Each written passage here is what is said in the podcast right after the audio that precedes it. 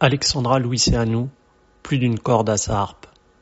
Mystérieuse, presque ensorcelante par son aspect visuel tout autant que par le registre émotionnel quasiment infini qu'elle est capable de couvrir, l'harpe fascine et déconcerte. Comment se repérer dans cette myriade de cordes et de pédales? Telle est la question qui indubitablement nous traverse l'esprit en découvrant l'instrument. Jeune virtuose dont le premier album, Matryoshka, sur les rives de l'âme russe est une douce et divine invitation au voyage. Alexandra Louiseanu nous fait partager sa passion pour un instrument auquel elle voue une véritable fascination depuis sa plus tendre enfance. Suivez la guide pour cette interview signée Agent d'entretien.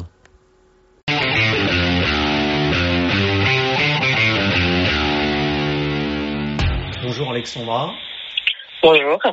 Merci pour l'invitation.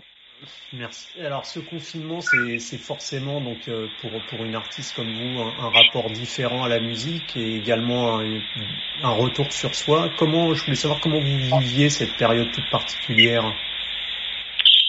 Eh bien, euh, bon, c'est sûr qu'on vit quelque chose de euh, d'inédit, d'assez déroutant mais qui, euh, bah, en fait, pour ma part, je pense, et pour beaucoup de musiciens également, euh, ça, ça se caractérise pas forcément par un retour sur soi. En fait, dans la mesure où euh, notre métier, euh, nous de musiciens, il nous oblige à être euh, beaucoup centrés sur nous-mêmes à longueur de temps. Donc, moi, je dirais plus qu'un retour sur soi. je dirais que ça, ça, nous pousse à un retour vers les autres, vers nos proches, la famille, les amis, le public, et ça malgré la distance. Et, et ça, c'est assez intéressant du coup. Et puis aussi, il faut savoir que, en fait, être musicien, en fait, c'est avoir un métier où on passe beaucoup de temps chez soi. De toute façon, euh, le domicile est un espace de travail mhm. à part entière, pas uniquement réservé à la vie familiale. Et euh, lorsqu'on passe, par exemple, une semaine sans concert, bah, c'est une semaine qu'on passe chez soi, quoi. Donc, euh, donc finalement, je pense que c'est pas aussi brutal que pour un employé de bureau, par exemple. Et puis aussi, depuis qu'on est étudiant, on apprend à gérer notre temps de travail personnel et à l'organiser. Ça fait vraiment partie de notre nos études, quoi, et tout ce temps euh, qu'on dédie à la pratique, en fait, elle fait vraiment partie intégrante de notre métier. Et euh, il arrive pour un musicien aussi, hein, dans la préparation de concours, d'examen, d'enregistrement ou de concert, euh, qu'il soit contraint en fait à adopter un mode de vie qu'on peut même rapprocher d'un certain ascétisme, hein, parce que, mmh. enfin, même à, la manière en fait d'un sportif de haut niveau, on est parfois obligé de, donc, de se centrer sur soi, d'aligner les heures de, pratique, euh, de se reposer, d'être immergé dans la pratique, tout ça. Voilà, donc c'est une sorte de confinement choisi, mais qui est indispensable à certaines périodes de vie du musicien. Donc voilà. Après, bien sûr, là, la donnée, hein, c'est que euh, le climat est complètement anxiogène, une incertitude et, euh, et une absence d'objectif, quoi. Dites-moi. Mais on voit justement, vous l'évoquiez, que nombreux musiciens et même certains orchestres euh, ont, euh, depuis chez eux, par écran interposé, joué en direct pour la population qui allait confiner. Euh, vous avez vous-même euh, recours à ce genre de, de, de, pratique, de jouer pour les autres comme ça via écran interposé actuellement ou pas du tout?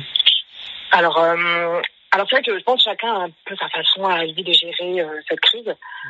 Euh, moi par exemple, je dirais que moi ma façon à moi de la gérer, c'est pas forcément euh, de faire des vidéos comme beaucoup le font, ni de faire la cuisine, ni de faire de la culture comme j'ai pu voir. En fait moi, mm. ma façon de gérer ça, c'est plutôt de de réfléchir à l'après. Donc je suis dans une constante recherche de nouvelles idées de programmes, de déchiffrer de nouvelles pièces, réfléchir à de nouveaux projets. Voilà, c'est un peu ma façon à moi de gérer cette crise, c'est de donner mon énergie à, à la création. Voilà, et puis plus que le travail, c'est vraiment créer, apprendre de nouvelles idées et me créer moi de nouveaux objectifs, de nouvelles échéances. Et du coup, comme si avoir des idées, en fait, ça crée un mouvement, mmh. de l'espoir et, euh, et c'est en fait la pulsion de vie, elle se traduit par ça. Après, bien sûr, je salue euh, bah, la créativité des musiciens là, qui profitent de leur temps libre pour nous proposer des, euh, des vidéos pleines d'inventivité. La, la, démarche, en effet, de certains orchestres euh, qui, euh, qui ont délivré un vrai message de communion et d'espoir, et je trouve ça magnifique. Je trouve ça très beau, moi, toute cette créativité, ce bouillonnement hein, qui émerge là de, de cette période un peu sombre. Et puis, par contre, j'espère surtout, en fait, que ça va donner encore plus envie, envie aux gens, pardon, d'aller au concert mmh. et à la rencontre des artistes, parce que donc c'est très bien toute, toute cette déferlante de vidéos et de partage, mais euh, je pense quand même que rien ne remplace euh, la présence des gens dans une salle, l'acoustique euh, d'un lieu euh, qui, qui sublime le son instrument, voilà, le travail d'un ingénieur du son sur un enregistrement. Donc si ça peut créer de la curiosité, amener les gens à, à écouter un CD, découvrir un artiste, une œuvre ou aller au concert, bah, c'est absolument formidable. Et, euh, et puis aussi, je trouve que c'est assez... Oui, pardon. Je... je trouve que c'est révélateur, de... en fait c'est assez intéressant parce que c'est révélateur du... comment dire, du, du lien qui unit le public à l'artiste. Mm. Parce que bon, bien sûr, le musicien il a besoin d'un public pour vivre, ça bien sûr. Mais là, on, on voit que au-delà même de, de ce fait, euh, le musicien a besoin du public pour vivre et le musicien joue pour l'autre pour les autres et ça c'est de manière presque viscérale quoi et c'est assez fascinant je trouve en ce moment sans compter qu'en plus à l'inverse il, semble y avoir une vraie demande de la part des autres gens enfin du public mm. pour ce genre de prestations en ligne donc voilà et, ouais enfin il y a, y a, comme si le lien on ne voulait pas couper le lien euh, quoi qu'il se passe quoi et ça c'est assez intéressant et en ce qui me concerne on m'a proposé euh, euh, une structure m'a proposé un concert en live. Donc je vais tester dans les prochaines semaines. Je suis très curieuse en fait de voir ce que ça peut procurer moi comme sensation et euh, d'être en direct par écran interposé et puis voir les réactions des gens. Donc je ça, je pourrais vous en dire plus bientôt. Mais je vais tester ça bientôt. Et, et dans la musique, donc euh, même, même dans la musique classique, les harpistes sont quand même bien moins nombreuses que les, les violonistes, les pianistes, les, les violoncellistes. Qu'est-ce qui vous a personnellement attiré vers cet instrument auquel on n'est pas forcément habitué? Ouais. Alors c'est vrai que hum, c'est une fausse idée hein, de penser qu'il y a moins d'artistes que les autres. En fait, je pense que cette fausse idée vient peut-être du fait que euh, on a un peu tendance à voir la société des musiciens euh, à l'image de l'orchestre, mmh. où en effet il y a euh, deux à une ou deux artistes pour 15 violonistes, alors qu'en réalité pas du tout, il y en a beaucoup plus qu'on croit. Et euh, je peux vous assurer que dans tous les conservatoires de France, il y a des classes entières de harpistes, il y a beaucoup de harpistes très doués qu'on n'a pas forcément la chance d'entendre. Mais bon, le monde de l'art, il est très vivant, hein, et, et cela au même titre que les instruments. Et, et, donc, ce qui m'a attiré, moi, ou je dis toi. Qu'est-ce qui vous a attiré justement dans l'instrument? Eh bien, euh, bah, en fait, moi, c'est un instrument qui me, qui me fascinait totalement. Donc, je viens d'un milieu de mélomane. C'est pas un, pas un milieu artistique du tout, mais très ouvert euh, sur euh, les différents styles de musique et, euh, et dont la musique classique. Et donc, parmi tous les instruments que je connaissais, bah, c'est celui qui m'a plu, mais de manière assez intense. C'était ça ou rien d'autre. Et qu'on le veuille ou non, euh, je pense que l'art, elle a, d'ailleurs qu'on soit musicien ou non, elle a quelque chose de fascinant en soi. Enfin, il y a un truc, enfin, il y a cette colonne sculptée parfois, les formes arrondies, toutes ces cordes, la grande taille. Il y a un truc un peu hors du temps, euh, presque, presque étrange, mmh. qui dépasse presque l'entendement. Même, enfin, un instrument qui impressionne de toute façon et qui, euh, et qui échappe un peu au, au réel et qui a une puissance d'évocation euh, très forte et très poétique. Et je pense que c'est ça qui m'a plu euh, enfant, parce que moi j'étais une enfant assez rêveuse, quoi. Et vous, voilà. vous, disiez que dans les classes de conservatoire, il y avait, contrairement à ce qu'on peut penser aux idées reçues, il y avait beaucoup de harpistes. Mais hum. quand on voit des harpistes, généralement, ce sont des femmes. Est-ce que c'est, d'après vous, par rapport au registre émotionnel véhiculé par l'art, que c'est un, un, instrument plus joué par les femmes que par les hommes? Bah, bon, C'est sûr que l'art, elle a cette image euh, d'instrument féminin qui la dessert un peu. Euh, mais qui est elle aussi un peu erronée parce que, euh, alors bien sûr, même si en proportion, euh, la, enfin la proportion d'hommes est plus faible, c'est sûr, mmh. elle est quand même bien présente. Et je pense bah, notamment à Xavier Demestre ou Emmanuel Cesson qui qu'on présente plus et qui sont deux, deux artistes incroyables. Mais ce cliché en fait, il est étonnant parce que en fait, il est étonnant quand on sait à quel point on a besoin de force pour jouer de l'art, pour mmh. malaxe les cordes à pleine main pour la faire sonner. Et comme tous les instruments, euh, bah, l'art, il demande une, une finesse, une intelligence, une dextérité, une sensibilité, et ça, bah, c'est bien sûr pas l'apanage des femmes. Mais c'est assez intéressant cette idée parce que, en fait, euh, on est dans la persistance d'un certain imaginaire qui finalement euh, remonte à très très loin.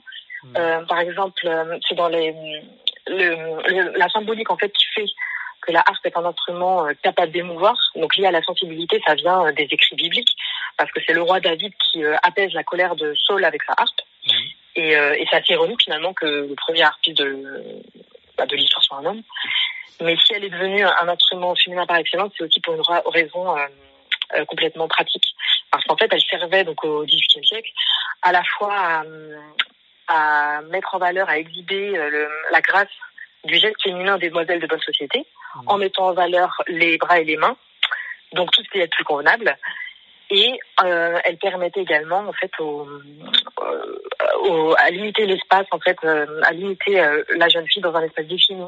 Comme c'est un instrument polyphonique en fait il se suffit à lui-même et donc ça correspondait du coup euh, euh, aux, pardon, aux conceptions aristocratiques et bourgeoises dans la société du 18 et du 19e parce que du coup la elle permettait aux jeunes filles de de, de s'ouvrir une activité artistique qui les fixait au foyer tout en limitant leur fréquentation.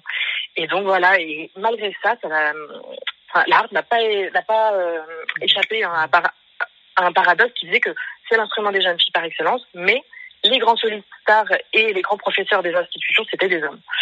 Donc euh, voilà, c'est une image féminine qui, une image, cette image d'instrument féminin elle possède beaucoup de contradictions.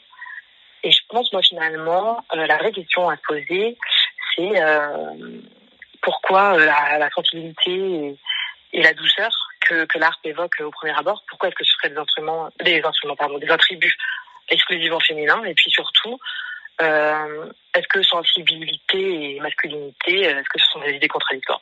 Bon, la réponse à la question, hein, heureusement non. Mais euh... Et vous expliquez que vous aviez eu un rapport, c'était l'art pour rien, donc un rapport quasi fusionnel quand même avec l'instrument au départ. Euh, ensuite, comment se sont passées vos, vos études d'enseignement justement euh, au conservatoire par rapport à cet instrument?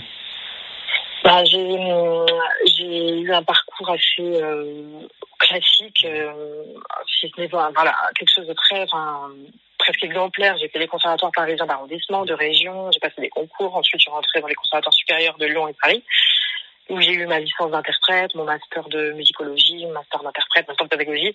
Et paradoxalement à ça, en fait, j'ai eu aussi l'immense chance euh, d'avoir des expériences artistiques euh, très très variées donc de récital soliste, de musique de chambre, euh, orchestre, opéra, euh, théâtre musical, musique actuelle, création contemporaine, euh, performance, voilà. Donc j'ai toujours été très curieuse de tout et très instinctive dans mes choix et dans mes rencontres et surtout, bah en fait, je suis, je, suis passionnée par mon métier. Donc c'est ce qui me rend, je pense, jusqu'au boutiste dans, dans les projets que, que je suis amenée à créer. Moi, justement, vous disiez que vous avez eu beaucoup, beaucoup de projets, par exemple comme euh, la, musique de chambre. Vous avez formé un ensemble qui s'appelle Les Anges Vagabonds. Euh, je voulais savoir si la musique de chambre, de par sa forme comme par son répertoire, c'était un univers qui vous correspondait euh, totalement. C'est vrai qu'il y, a des œuvres magnifiques de musique de chambre qui ont été écrites pour l'art.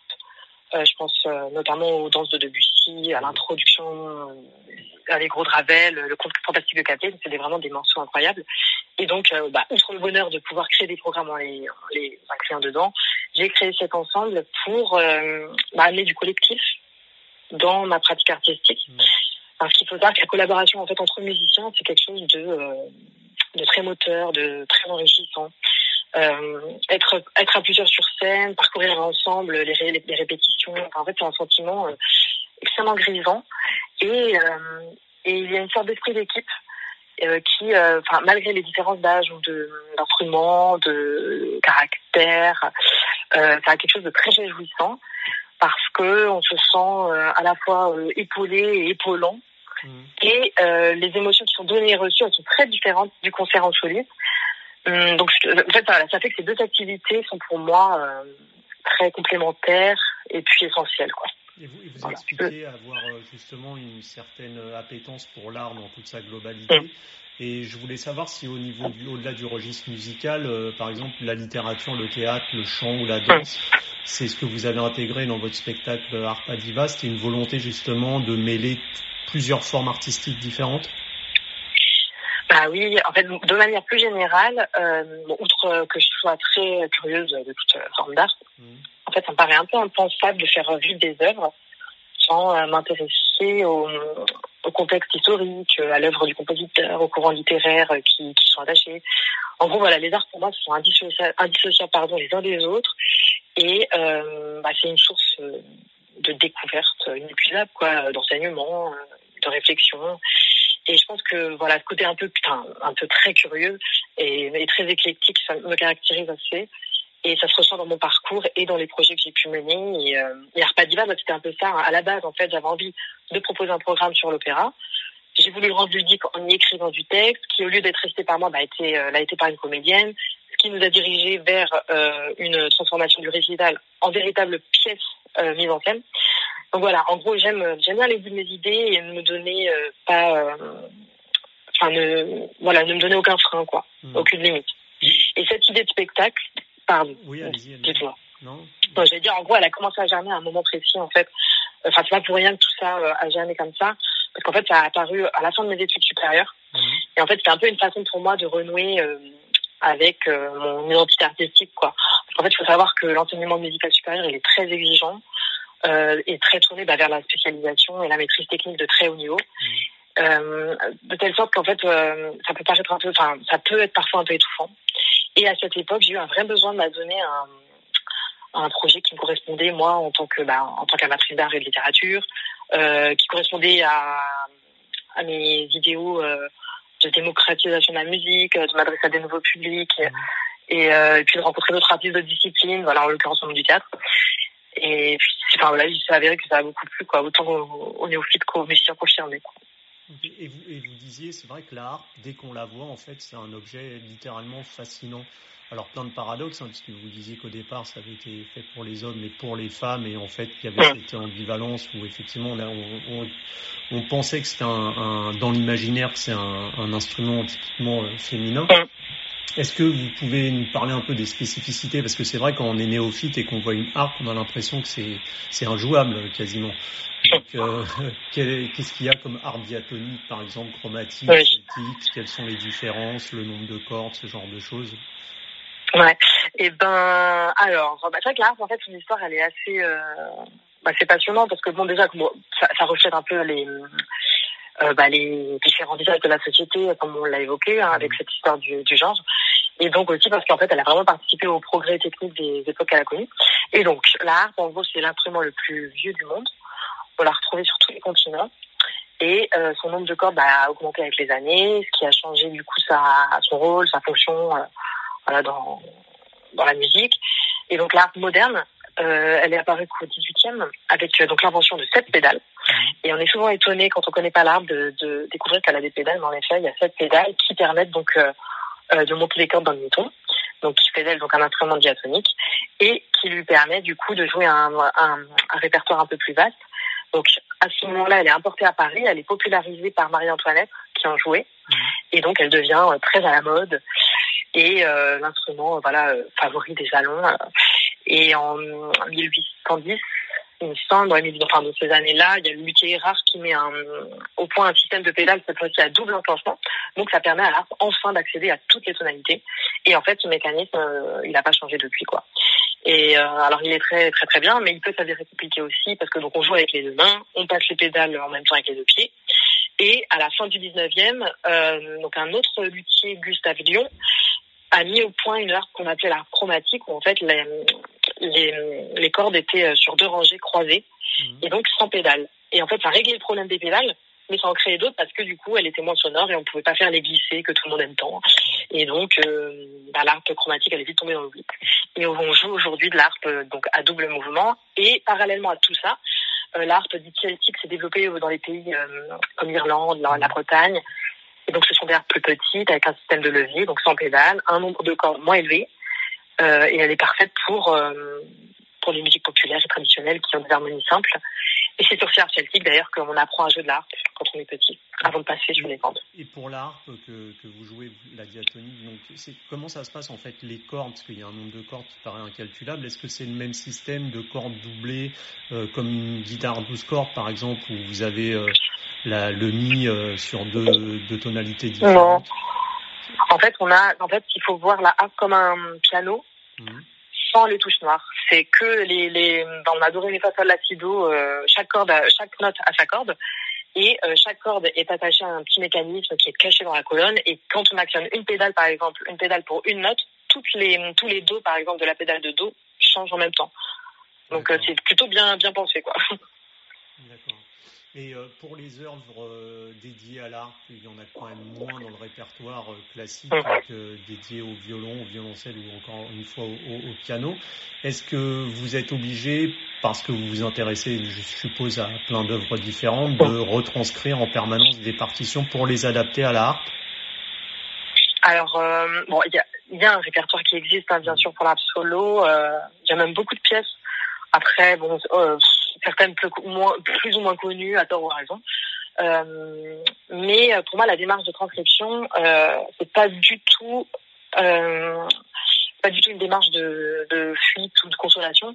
Au contraire, pour moi, c'est vraiment, euh, ça fait partie de la création et ça fait vraiment partie de mon identité, quoi. En gros, l'art est un instrument polyphonique et du coup, ça, ça nous permet euh, d'adapter n'importe quelle musique. C'est une vraie richesse, quoi. Et c'est un vrai travail de recherche et donc de création qui moi me passionne beaucoup. Donc euh, voilà, je vois pas du tout ça comme une euh, quelque chose de restreint. Quoi. Et, on, pour parler de votre premier album, donc euh, Matryoshka, qui est un voyage sur les diverses formes de l'âme russe, comment est née cette idée justement de ce voyage en musique entièrement dédié à l'art, puisqu'il n'y a que de l'art sur l'album et sur lequel vous nous emportez pendant, pendant tout cet album? Eh bien, euh, donc donc il s'agit de mon premier disque solo. Mmh. Et pour ça, bah, j'avais euh, choisi de me dévoiler en fait sous un certain angle, en mettant en avant donc une de mes facettes de mon identité musicale. Et donc j'ai choisi la musique romantique russe parce que donc c'est un répertoire qui m'est très cher, que j'aime beaucoup, que je joue depuis très longtemps et qui fait écho à mes racines d'Europe de l'Est. Mmh. Et euh, toutes les thématiques, bah, du coup, qui sont attachées à ce programme Matryoshka, qui, euh, qui est centré autour de l'amour russe et tout ce que ça a de romanesque, ses passions, euh, ses fêlures, euh, c'est pas quelque chose pour moi de très euh, très profond. Et euh, d'où l'idée en fait de le mettre d'ailleurs en perspective avec la littérature russe que j'affectionne beaucoup aussi.